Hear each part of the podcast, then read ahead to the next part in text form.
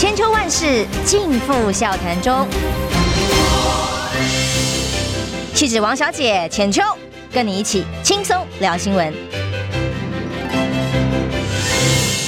各位听众早安平安，欢迎收听中广宣网千秋万世，我是浅秋。今天邀请的是台北市长国民党的候选人蒋万安。浅秋姐好，各位观众听众朋友大家好。嗯，这两天的这个落差很大哦。昨天是裴伟，今天是 蒋万安，也都是话题热线的人物。今天早上看到联合报有个专访，我就真的忍不住在车上我就笑出声音来哦。呃，最近几份民调里面。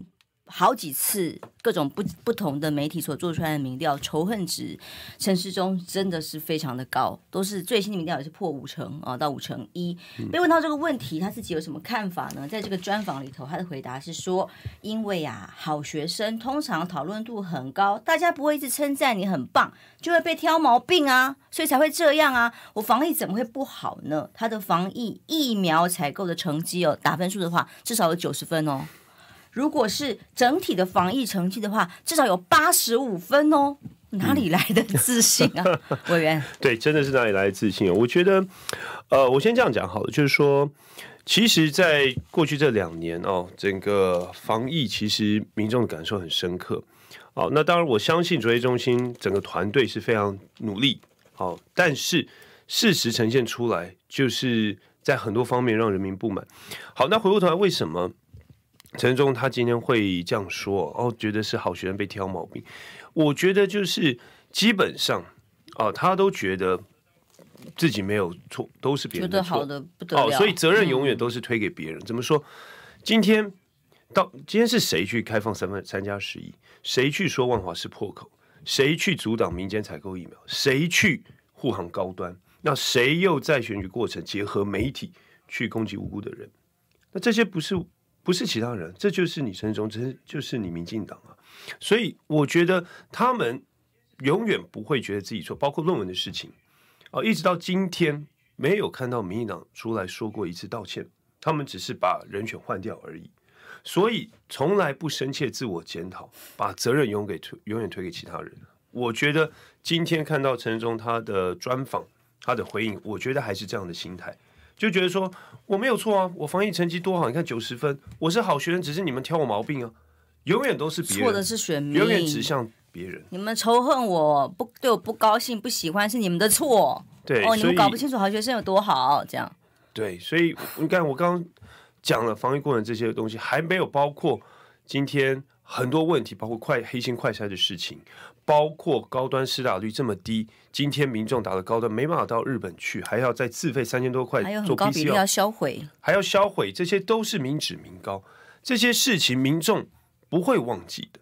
不要觉得说时间过了，好像民众就健忘。我觉得民进党就是觉得，哎，过了一段时间，民众忘了，哎，我们就操作新的议题哦，然后把这样的事情掩盖过去，不会的。因为疫情就是造人民众非常大的痛苦，我想不只是身体上面，整个工作、心理上面的压力，你看多少行业受到影响跟冲击，多各行各业都受到严重的影响，多少人失业，我觉得这些都是基层百姓的心声。但是民进党还有包括陈时中，你们可曾说过一次道歉，或可曾表达过一句歉意，或者是有深刻自我检讨反省说？我真的做错了，那我要怎么改进？包括我觉得现在大家讨论很多，诶，到底指挥中心啊，是不是还要继续存在？或者说相关防疫预算的编，像这个会期我们是预算会期，我看到他们还要编七点九亿的相关媒体的预算采购啊。根据传染病防治法，你政府是可以去征用频道来做相关的宣导，那为什么你还要编七点九亿，将近八亿的经费？你到底目的是什么？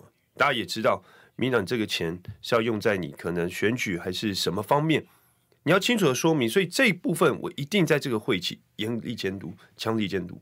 嗯，的确，至少有一个道理是可以从他的回答里面看得出来，就是他们真的永远不会反省，永远不会检讨。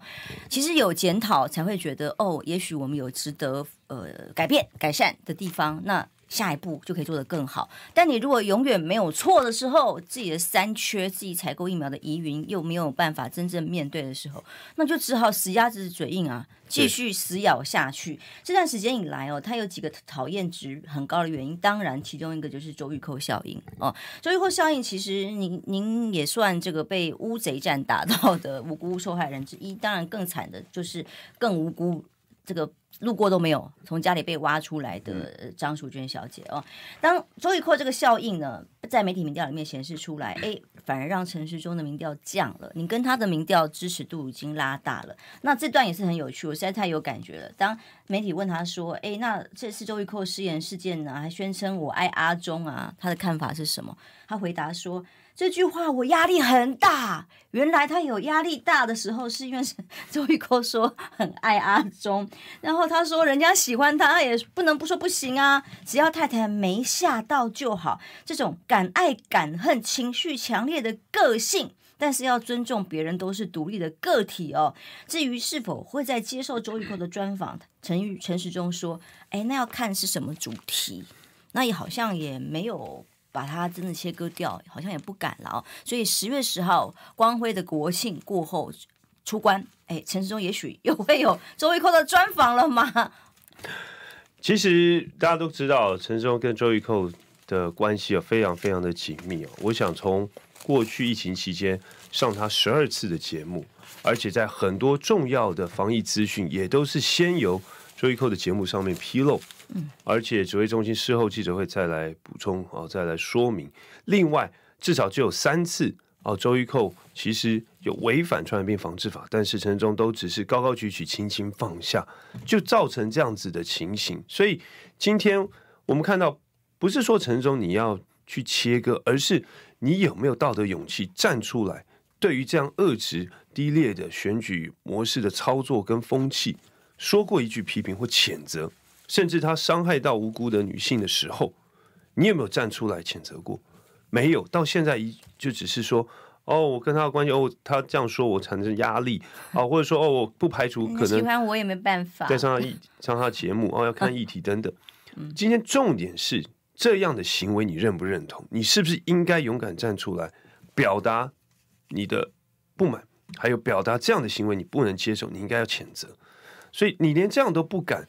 那再加上你过去跟他这么密切的关系，当然让民众没办法接受，哦，所以我想这个部分还是必须要说清楚，哦，就是你担任一个首长，你一定要有大是大非，嗯，哦，你立场要坚定，要参与，不对就不对，该批评就要批评，要谴责就要谴责，市民朋友都在看，哦，所以我觉得这件事情其实陈时中真的应该是。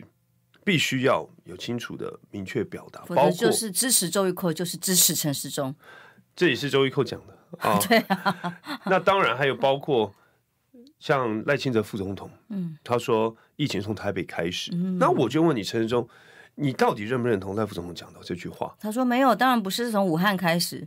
那你那 他就在转移焦点，他就是不敢真的站出来很清楚说不是如此，他这样讲不对哦。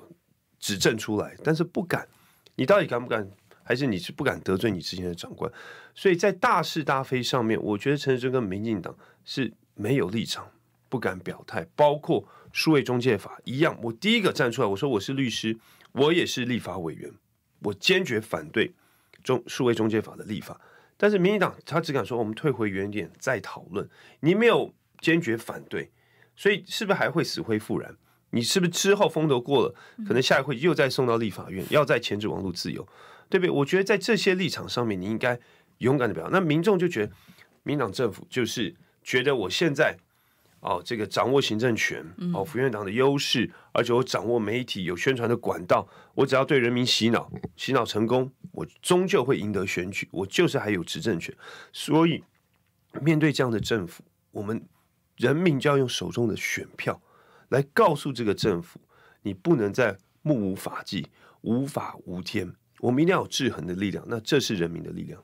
不然一天到晚听他们讲爱来爱去，我都快要疯了。线上有朋友抖内，我们要问你的问题是说，呃，请委员是不是也可以帮中央防疫打个分数？因为前几天黄副市长黄珊珊啊，他表示至少有八十分。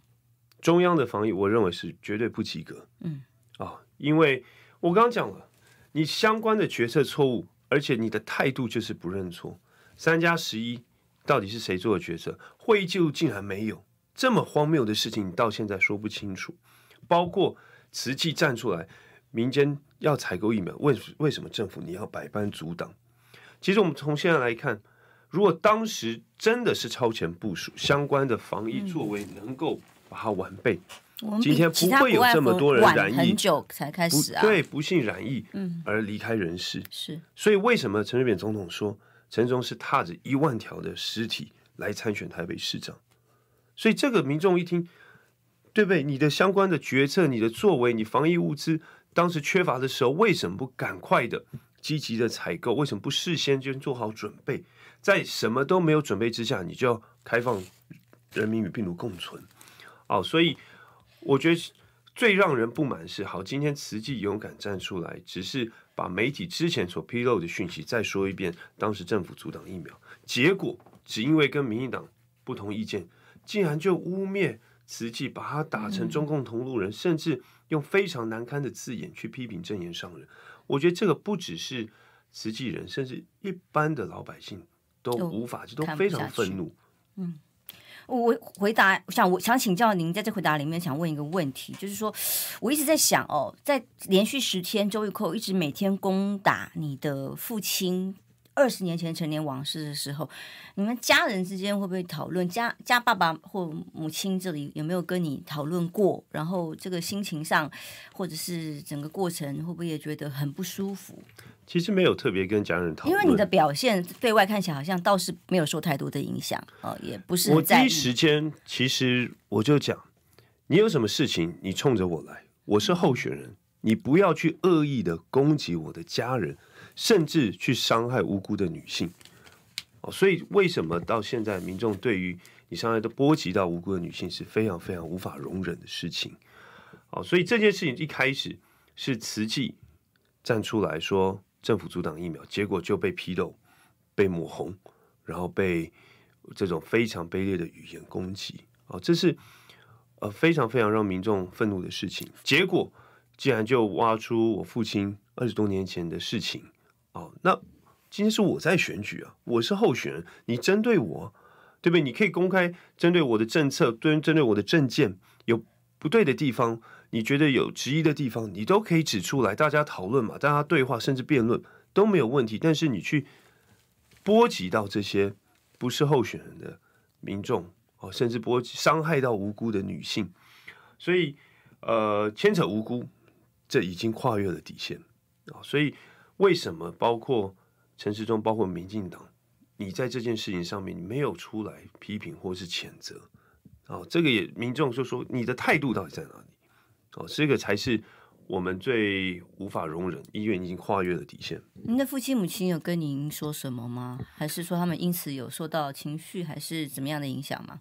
我没有太多讨论，但是我了解，就是他们也可以理解这次。选举选举的过程本来就一定会有各式各样的交锋，嗯、但是从来没有想到，我们到今天台湾的选举文化竟然会遏制到这个地步。嗯，哦，所以呃，我觉得民众也有给我很多的加油打气，他们也认为这一次要站出来。哦，表达我们对于这样的遏制选风绝对不会妥协，也不会低头，而是要告诉这个政府，你不能再用这样的方式、这样的选举操作模式，想说我只要不断的抹黑、抹红、抹黄、攻击，透过侧翼网军掌控的媒体，我就可以铺天盖地的哦赢得胜选。哦，我觉得在这一次民众会有一个反扑。嗯，待会我们来谈的就是 TBS 民调了。在这次周玉蔻事件之后，有专门针对周玉蔻的效应做出来的问题啊，就是 TBS 民调的调查结果呢。蒋万安的支持度回升到了百分之四十，陈时中下降到二十二，等于跟这个差距扩大了十七个百分，到了十七个百分点哈。所以像这样子的一个民调的数字，其实告诉大家说，你去做这些恶质文化的选举文化的攻击啊，翻人家家人的陈年旧事，而且不是真假，牵扯无辜的人，在名义上是不见得受到支持，甚至还会被反噬的。我们休息一下，马上回来。你知道吗？不花一毛钱，听广告就能支持中广新闻。当然，也别忘了订阅我们的 YouTube 频道，开启小铃铛，同时也要按赞分享，让中广新闻带给你不一样的新闻。千秋万世尽付笑谈中，气质王小姐浅秋，跟你一起轻松聊新闻。欢迎回来，中央新闻网千秋万世，我是浅秋。那么我刚刚跟委员在广告时候讲哦，礼拜二哈，我通常会看一下《镜周刊》有没有最新追打。国民党候选人的消息，那今天看到的是台北市他做的呃几个连续连续的报道，不过这个报道里头呢，倒是他是在分析各个阵营的选情啦。那看到比较特别的是原能委员会的主委，据说这个有四个秘书涉及性骚扰，如何的哦，这个感觉跟选情无关，我们先不管他，让事实真相当事人去了解澄清。但是对台北市的选情，他们的。角度是说，连绿营内部他们访问的关键人士都表示，因为陈时中现在的支持度下降中，哦，仇恨值上升中，那其实说不定他们要防的效果反而是，哎，到时候浅绿的选民自动把票会灌给黄珊珊，这个弃保效应发生在要让陈时中。呃，既然已经赢不了了，不要让蒋万安赢，这样子的一个方向，要把票灌给黄珊珊，要全力防堵这种现象。这当然跟陈时中台面上讲的话不一样嘛。陈时中说我都是会破五成的支持度嘛，哈。那但是这个这一份报道是他引述说是来自于这个内部呃民调，或者是根据一些绿营的大佬们的看法。您的回应呢？关于现在大家讨论绿白之间的怎么样弃保啊，选票流动，我觉得这个当然陈松反而要比较担心哦。民进党当然也很烦恼。那对我来讲，我觉得这次的选举其实支持者不需要烦恼，也不用去含泪投票，就是坚定的把票支持大家最期待的候选人蒋万就可以啊。我觉得我们的目标当然是。吸纳各方支持的力量，对我来讲，也绝对不要再去做这些呃政治上面的算计。其实台北市民历经历次的大小选举，大家都很清楚，我的这一票我要支持我理想中最好的人选，已经没有很强烈的这种政党属性。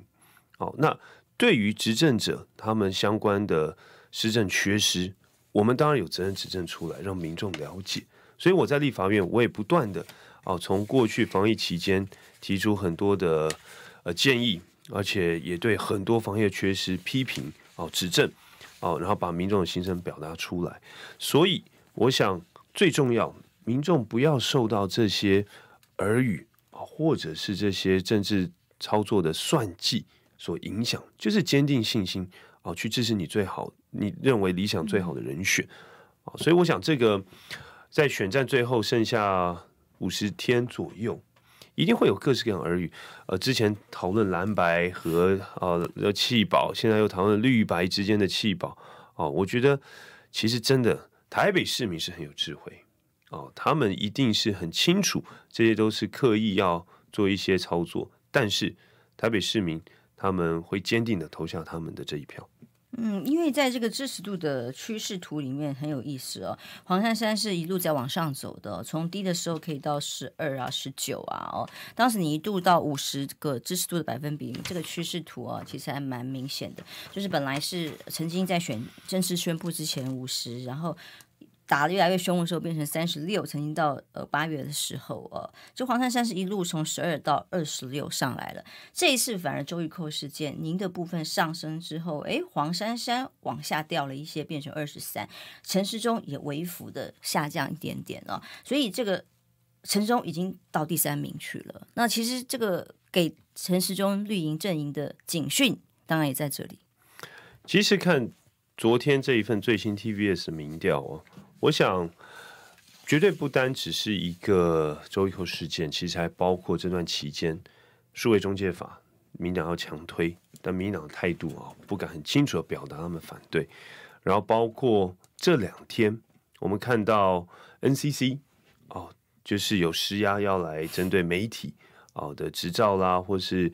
呃，电视台频道、哦，这样子的事情，然后来插手，其实都在在显示民众的不满啊、因为相关的录音带录音带公布以后，发现哇，这个是从总统到行政院长，然后指示 NCC 哦要来进行干预，甚至苏贞昌院长讲说哦不必查哦，试图要来影响减掉，所以这些民众看得非常清楚。那再加上大家很关心的疫情，结果日本准备要开放。那我觉得日本是非常专业，他们坚持专业的原则，就是你没有国际认证的疫苗，你就是必须要再做 PCR 进来。所以台湾民众多少年轻朋友很喜欢到日本去旅游。陈时中的民调支持度在年轻二十到二十九岁，从三十三掉到二十四，才是差别最大的。对，所以但是我要强调一个，就是说哦，这些事情当然营造一个大家对民进党还有陈时中的不满，但是你看民陈时中的民调。也掉了一个 percent 而已，也表示他们在台北市民进党还是有一个基本盘在的。嗯，对，所以对我们来讲，绝对不敢大意啊，也绝对是战战兢兢，如履薄冰，也是会继续加倍努力。那更重要就是一步一脚印啊，来端持续端出政策牛肉啊，跟民众零距离的来接触、来倾听、来了解他们的需求。我想我会持续这样的步调。因为我从八月份开始在台北市每一个行政区，就是发起了满安做会给啊带把霸名呀，这样行脚在霸先民霸名霸名呀哦，然后就是完全走入非常深入基层，好、嗯、从呃晨运到宫庙到市场到商圈哦到客厅会哦到晚上夜市。啊，我觉得就是了解在地他们的关心的事情，他们对于台北市未来，呃，市政呃的建议，啊，了解他们的心声，我然后甚至把他们不满借由我在问政哦提案的方式帮他们表达出来，我觉得民众感受是很深刻。嗯、所以目前弃保效应你是不担心的？我认为这个是绿白之间他们要去烦恼，特别是陈市中。不是你要烦恼的问题。我我就对我的支持，我觉得大家其实就是很坚定的哦，支持你最理想的候选人。嗯，所以认为被弃保的，要么就是黄珊珊，要么是陈时中。弃保一直一这种政治算计，从来都不在我的考量之内啊、哦。我就是坚持啊，持续的行走，然后倾听，然后端出政策牛肉。那每一次媒体都会很关心之前啊蓝白之间啊，然后呢说呃会有成气保啦啊。那现在又讨论是绿白之间，但这些政治的算计，真的，我觉得不只是我没有考量，台北市民其实也非常厌倦这样的政治操作。嗯，因为哦，在上一次就是周玉蔻事件之前的盖洛普民调里面，台北市民的支持度。您是当然两成七仍然是第一嘛？哦，黄珊珊第二。其实最近的好多份民调都是这样，除非自由时报，嗯，大部分都是你跟黄珊珊呃在一二之间哦。陈时中几乎都已经到了第三名去了，这个是目前几份民调显示的哦。但是还没有决定的中间选民都高达两成三，这个两成三是比黄珊珊或陈时中在民调里面数字都还要高，就告诉大家说现在哦。这个他们看到陈时中，或者是他在竞选场合里面打出来的抗中保台，正在更激化往呃两岸对抗的这个角度去移动的时候，对，中间选民是不利的吧？那么在这次我看《镜周刊》的这个标题里，我还特别写了陈时中的胜利方程式，可能也就是往这些基本盘去移动。那您认为呢？您的胜利方程式是什么？前天晚上我看到赖清德副总到台中帮蔡其昌辅选，嗯。然后他就说，他非常钦佩蔡其昌副院长能够承担这场艰困的选战。嗯，然后突然话锋一转，说他觉得蔡其章副院长很像是乌克兰的总统泽伦斯基。我觉得这个真的，我觉得听了觉得好牵强，也觉得有一点好笑哦。也就是说，当然民党实在是没有招了，就开始在营造一个这种抗中保台的氛围哦，然后就是要操作意识形态哦。那我觉得，尤其在现在选战最后阶段哦，看得出来，连连蔡其昌是泽伦斯基都可以说出来。那我觉得民进党的选举哦，我们可以看到从这几波开始，他们就是不断的先要抹黑，然后再来抹红，呃，再抹黄啊、哦、等等。比如说之前，呃，他们特意粉砖 PO 了一个我跟某一个女记者的合照，然后我我还私下听说是因为那张照片才惹得 Coco 姐。对你不 快之类的，就说我哎、欸，因为这张合照，就说哦，我跟女记者去看电影，就发现根本没有这件事情。好、嗯，那他们也也道歉，那那个女记者也要提告。我觉得真的是你去伤害一个无辜的女性哦，这个真的跨越底线。你没有的事情恶意的造谣，那这就是试图要抹黑、要抹黄。那下一步就要抹红。哦，然后呢，再来可以可能假民调，然后再抗中保台，就是一连串这样的步骤，这就是民进党选举模式。但我觉得台北市民其实已经看得非常清楚，也很厌倦这样的方式。他们在网络上面透过侧翼，透过呃青绿的粉砖，然后不断的去洗脑、带风向，甚至认知作战。哦，所以我们看到从赖副院长到台中说蔡以上是泽伦斯基开始。哦，到陈时中竞选总部成立，我们看到他们一直在讲这个呃乌克兰，然后等等事情、哦。其实他们真的是没招就要来操作意识形态。我觉得他们胜利方程式是什么？看《自由时报》就知道了。你看看《自由时报》每一次的头版头，你看今天的头版头是谢国良有一亿元的资料一日多次转会。到谢国良的账户里交代不清，基隆未来怎么办呢、啊？洗钱案延烧啊，这样像这样的标题。但是同时，我们看到了李进勇中选会应该要独立的机关，却去参加了基隆蔡适应他的选举竞选的场合，这才是他的胜利方程式，把一些独立机关抓在自己手上。哦，然后无所不用其极，假独立哇，已经是不演了呢。哦，还可以公开去帮候选人站台的中的中选会主委啊。所以你看，民进党的独立机关完全不独立，不管是 NCC，不管是中选会，中选会这是要超人客观中立的，去参加竞选活动，公然去参加民进党候选人的竞选活动，哦、这个真的是完全违法哦，这说违反行政中立。而且完全失去他身为独立机关首长的一个职责。哦，那这个民进党就是觉得反正你也拿我没辙，所以李进勇也是双手一摊，因为因为我是以前基隆市长的身份去的，所以我觉得他们完全是我说过，竞选经费无上限啊，无耻程度无下限，嗯，哦，这就是民进党现在他们觉得我掌握所有的行政权，我有无止境的竞选经费。然后我可以凡事只要我喜欢，我就经常我就可以做哦，没有什么我不敢做的哦。所以包括苏贞昌院长是黑伸黑手伸进 NCC，既然说不要查，然后到现在也没有说清楚。也就是说，今天好，如果你认为那个录音带是不实的，你为什么不去提告？你心虚吗？所以我说，今天苏贞昌院长，你就是下民易虐。上天感欺啊！原本是上天难欺啊，他连神明都敢骗，就上天感欺啊！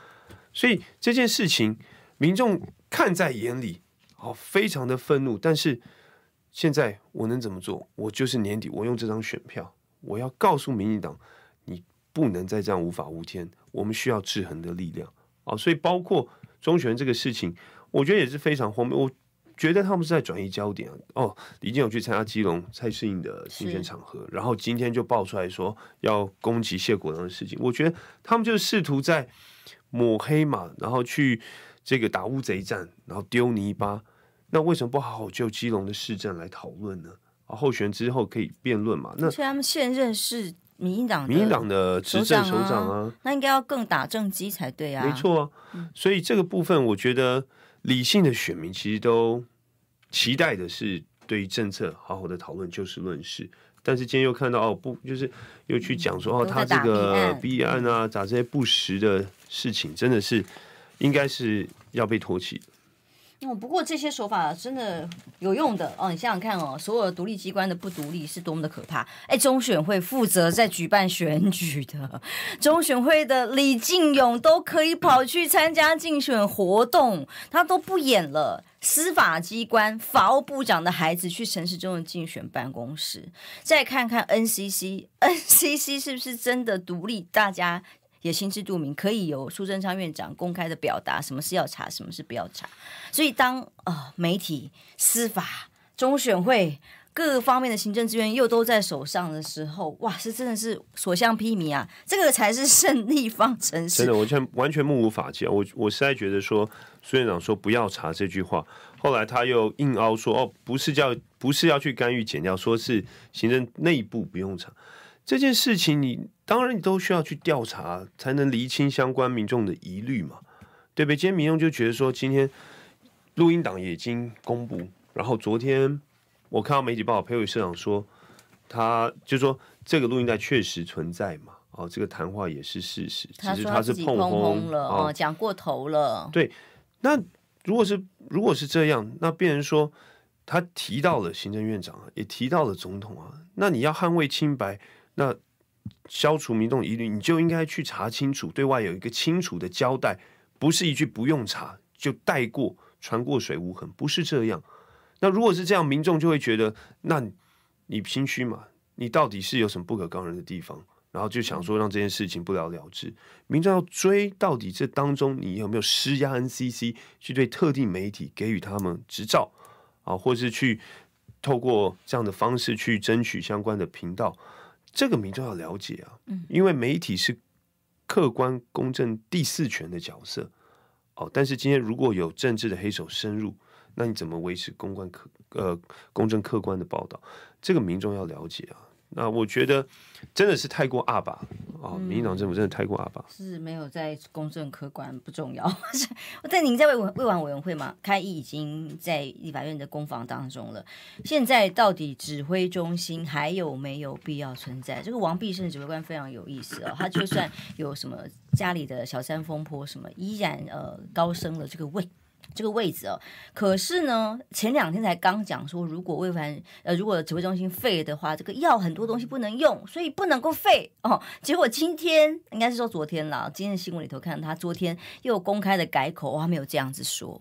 啊，提提的其他七个理由，别人补充给他，然后再说明说，所以指挥中心不能够废。你刚刚一开始也提到啦，那因为预算数、明年数还是编得非常非常的高，甚至是好多倍哦。那所以目前指挥中心，你们在议会不在议事里头，会不会去特别要求把它直接废除了，回归到正常的，包括健保、呃、这个其他的机构的环环节里头，有各自专业的文官去把关，而不再是有一个。尚方宝剑的指挥中心可以任意的滥用人民的纳税钱。其实防疫当然是民众最关心，即便现在疫情慢慢趋缓，或者是其他国家国门也逐渐开放，我们也要走向目前的政策方向，哦共存，好可能国门也会打开。那指挥中心要不要存在？包括编列相关经费，我们当然要一一严格的检视。包括刚看到，那你媒体预算为什么要编将近八亿？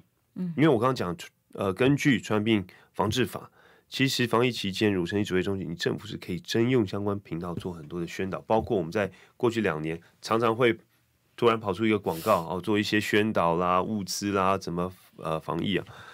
那你为什么还要再编将近八亿？那大家就会质疑，你是要用来做什么？你是不是要来给你相关侵略的媒体、你的侧翼、你的网军？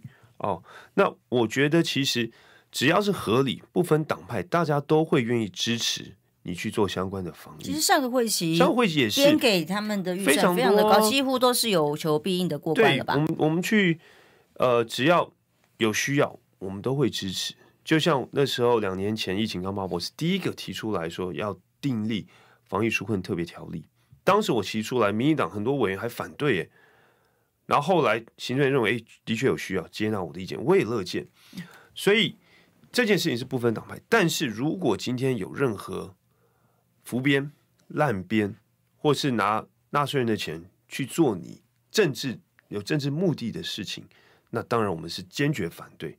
那现在看起来，因为在年底选举只剩下五十几天，其实我们看到，包括王必胜指挥官，他参与很多城市中的竞选活动，虽然是假日，但是很显然他已经清楚表达自己的态度跟立场。然后另外，其实包括我们看到前一阵刻意都会太带太太，其实真的还蛮少人会这样做的。另外就是我们看到，像之前啊，清冠一号要取消公费，但是哦。陈世忠跟王必胜的说法就一直前后不一啊，一下说哎，我有跟王必胜沟通，后来又改口说哦，没有沟通。哦，那其实大家就觉得你今天王不像指挥官你出来讲的话就很显然像是陈松的发言人，那指挥中心感觉就像陈松的第二个竞选总部就是如此嘛。那民进党他们心里打的算盘，大家也都看得到嘛，对不对？你就是想要利用你中央的资源去进行浮选之时。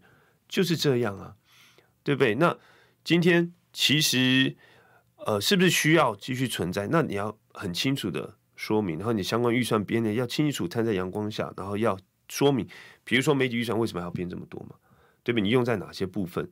因为坦白讲，现在已经国门都要开放啦，都要跟病毒共存啦，这些政策方向啊，对不对？那你编这么多预算，然后让主任继续存在的目的何在？哦，你没有清楚说明，那大家就会觉得你你就是要进行相关的选举，你就是为特定的候选人来辅选，那这个就是司马昭之心，路人皆知。好，我们等新广告休息一下。选战倒数五十三天，其实我还蛮高兴说，看到万安提出来教育政策，因为我们财经生活时段，我们找了好几次这个教育专家，对于现在台湾的教育问题非常的忧心。那你看到了这些问题吗？台北市怎么解决？我们休息一下，马上回来。听不够吗？快上各大 Podcast 平台搜寻中广新闻网，新闻还有精彩节目都准时推送给您。带您听不一样的新闻，中广新闻。千秋万世尽付笑谈中。气质王小姐浅秋，跟你一起轻松聊新闻。时间来到八点四十分，欢迎回到中广新闻网千秋万世。今天访问的是蒋万安，台北市长候选人。我们刚广告时间，我想不知道，怕我讲错，我听说他有小三，吓一跳。第三胎，第三个宝宝，对，是第三个孩子哦。因为我上次真的还有说他第二胎的孩子的这个。蛋糕，哎，感觉好像才前不久，才刚发生哦，现在又有第三胎在太太肚子里面哦。那太太刚怀孕，对呀。那爸爸不，对不起，跟爸爸有什么关系？又扯到爸爸，就是说你身为一个父亲了哦，然后家里太太啊，孩子还一岁多这么小，肚子又有一个，现在可能很多时间没有办法多陪伴了哦。但是这个家里至少很很热闹，应该会给你很多支持的力量。是，我觉得当有第三胎，我跟我太太都。呃，都都 都有点不是预期中吗？呃，对，有点不在预期当中了。那但我觉得这也是一个很开心、很值得兴奋的事情啊，因为我们都很喜欢孩子，只是接的真的有点近。是，因为在第二里其实有点累，因为我的老大跟老二差了十岁。嗯，好，那以前带老大觉得体力很好，那十年后再带 baby，觉得体力有一点点落差。明白。哦，但是。可是你要看到 baby 那种开心的程度哦，坦白讲，像我每天很晚回家哦，看到那 baby 当然都已经睡了，就看他熟睡，哇，那个真的好可爱，那很多烦恼都都抛到脑后哦，那压力也都释放，所以那现在他也第三胎哦，我我可以感受，其实呃，不管是很多有三宝的父母，或是有小这种小小朋友的家长，其实，在台北市。哦，其实也承受蛮大的压力，因为我就接着我就碰到很多年轻爸妈，他们跟我讲，就是呃，不管是经济上面的压力啊，或者是他们孩子要上幼儿园，尤其是托育政托育政策啊，台北市的公托公幼其实名额不足啊，他们都一再反映，就是说未来怎么解决，所以我也提出了教育政策，而且我的教育政策是涵盖各个年龄层啊，各个阶段，包括幼儿。包括国民义务教育，以及包括中等及中等呃教育以后，哦三个阶段。那对于幼儿教育，大家很关心的，特别是年轻夫妻，其实我也提出来。第一个，对于未来呃有特殊需求或者二岁专班啊缺乏的地方，我们来透过增加私立幼儿园跟非营利幼儿园的名额。呃，什么专班缺乏的地方？两岁，两岁以下两岁的专班、哦、是哦。那什么叫特殊需求？就是说中签率比较低的这些地方，哦、我们优先来增加适幼跟非营利幼儿园是啊、哦，然后增加这些名额。那第二个，我们来补助哦私立幼儿园的这个经费，就比如说现在补助给幼儿园还是补助给家长？补助给幼儿园跟家长，其实就减轻他们的负担。嗯哦，比如说现在已经有每一个学期哦一万三千六百六十块，那我会提高到每年五万块，哦，就是尽量拉近公立跟私立幼儿园的收费落差。哦，那第三个哦，就是我们对于这刚刚谈的是二到四岁，那五岁的我们希望也是哦能够提高补助啊，就是我们会按照呃家户所得啊补助一万二、两万二、三万二。简单来讲，这些我们都是团队经过精算以后是实际可行，而且真的能够拉近这个收费标准。另外，我觉得很重要一点，这样的做法绝对不是无意义的花钱，因为投资下一代就是投资台北的未来。我觉得这一点是非常非常重要。我对于未来台北市怎么样能够照顾以及解决我们年轻人，就是年轻夫妻他们的负担。然后让他们能够无后顾之忧，在职场打拼，愿意生敢生养得起，而且解决他们居住的问题。嗯、那另外到下一阶段国民义务教育，孩子上小学哦，那我觉得接下来很重要，我们需要从小培养孩子的一个逻辑思维的能力。所以国际的趋势哦，大家请强调 STEAM，S T E A M、嗯。我希望未来成立一个 STEAM 新科技办公室，也就是。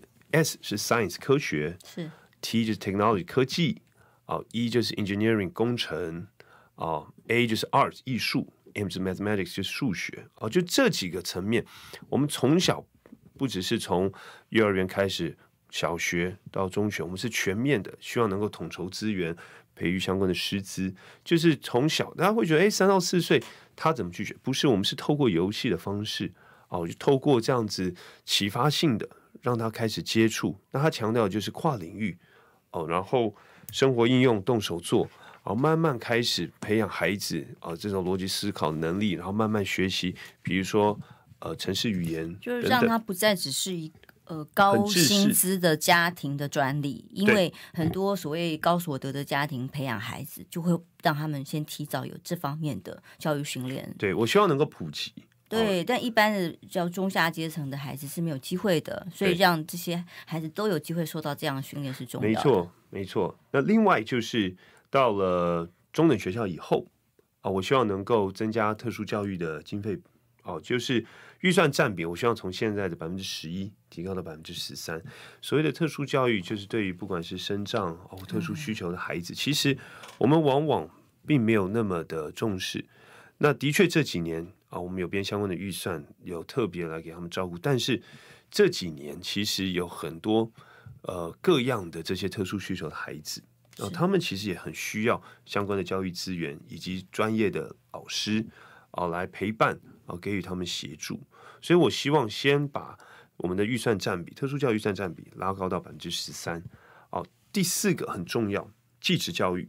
啊，我觉得他们的技职教育一定要非常非常的强化。是过去就是二三十年前，台湾的技职教育是非常非常的呃全面，而且是培养非常多优秀人才。到今天都是在台湾社会各领域呃在崭露头角，也是各领域的佼佼者。现在没有，现在因为这个过程当中，对，因为教改的关系哦，大家感受到是技职教育比较弱化。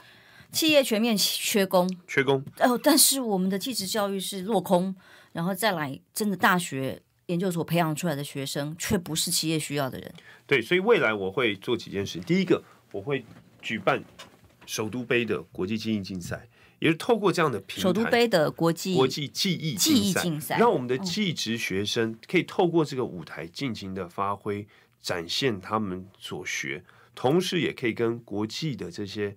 学生相互的交流学习，有哪些技艺竞赛呢？有很多啊，比如说呃，厨艺啦、木工啦，哦、各方面的各个领域，嗯，我们都可以举办。那我觉得是他们可以在学校学到的东西，先透过这样子交流的平台哦，先来展现有实作的机会。那第二个我会做的是强化我们技职高中，还有大学、科技大学以及企业产业端三方的紧密合作。也就是我们希望第一个，它有很多实作实习的机会，然后也让企业去接收到或培养出他们未来真正需要的人才。好，透过这样子的一个紧密合作，我觉得在技职学生学习的阶段，就可以了解到实务职场上面哦，他可能我在学校我应该强化或是培养我哪些能力哦，强化哪些技能哦，然后让理论能够落实。其实这应该回溯到企业到底需要哪些，对他需要不同的阶段的人才，从很早开始就知道，然后双方能够有一个媒合。我觉得这个是未来台北市要来做的哦。那。